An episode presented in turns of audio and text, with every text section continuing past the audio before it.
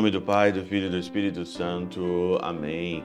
Olá, meus queridos amigos, meus queridos irmãos, nos encontramos mais uma vez aqui no nosso Teose, nesse dia aqui 29, né, 29 de junho de 2022, a nossa 13 terceira semana do Tempo Comum, é a nossa quarta-feira, Viva de Coriezo, Percor Maria.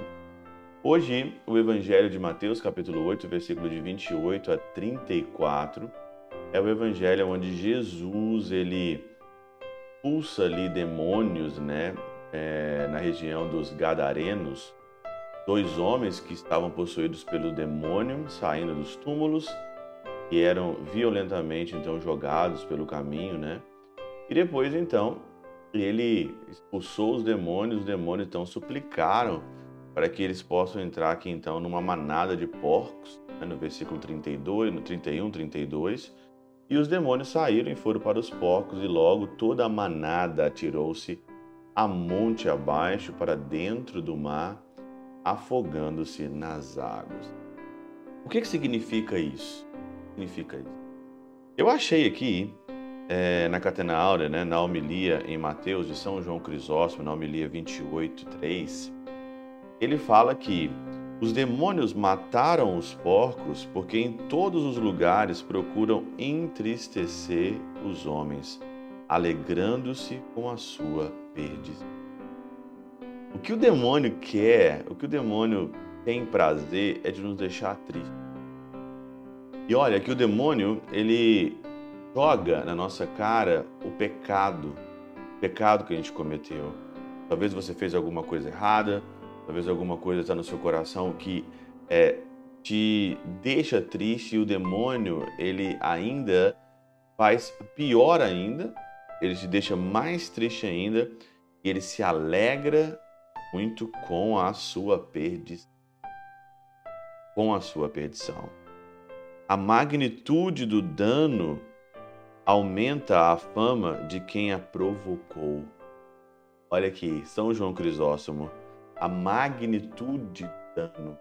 Ele faz perder alguém, ele faz entristecer alguém, você pode ter certeza que a sua fama aumenta, aumenta muito mais. O fato foi divulgado por muitos pelo que tinham sido curados pelos proprietários dos porcos e pelos pastores. Assim continua o evangelista.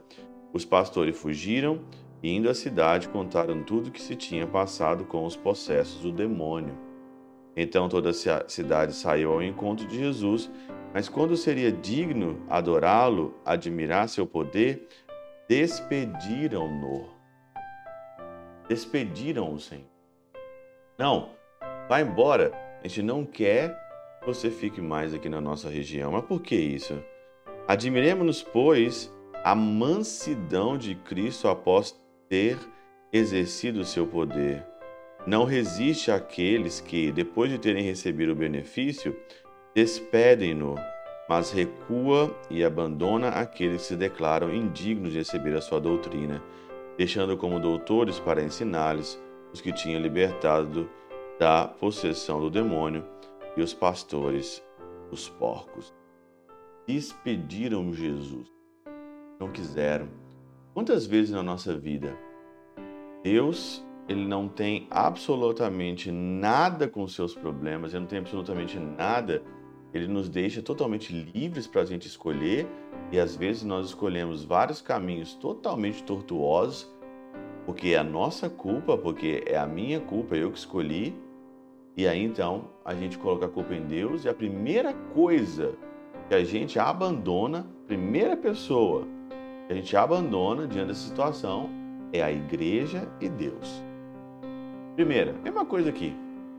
O Senhor faz um bem, expulsa os demônios, e ele expulsando tem algum prejuízo, porque os demônios entraram nos porcos, se precipitaram ladeira abaixo, tem algum certo prejuízo ali, né? E aí então, é, o Senhor também dá a cura, mas às vezes tem um certo prejuízo, esse momento, a gente tem que sofrer, gente sai sofrendo, né? Mas mesmo assim, as pessoas não entendem a dinâmica espiritual, não entendem o enredo espiritual que está cercado por tudo isso, E aí então a primeira coisa é, para mim, Deus não serve, para mim a igreja não serve, porque Deus fez isso e que a igreja é assim. Dito e feito, até hoje, não só com Jesus, mas até hoje conosco. Que o Senhor Deus Todo-Poderoso e Eterno, pela intercessão de São Chabel, São Padre Pio, Santa Teresinha, do Menino Jesus e o coração de Maria, Deus Todo-Poderoso vos abençoe. Pai, Filho e Espírito Santo, Deus sobre vós e convosco permaneça para sempre.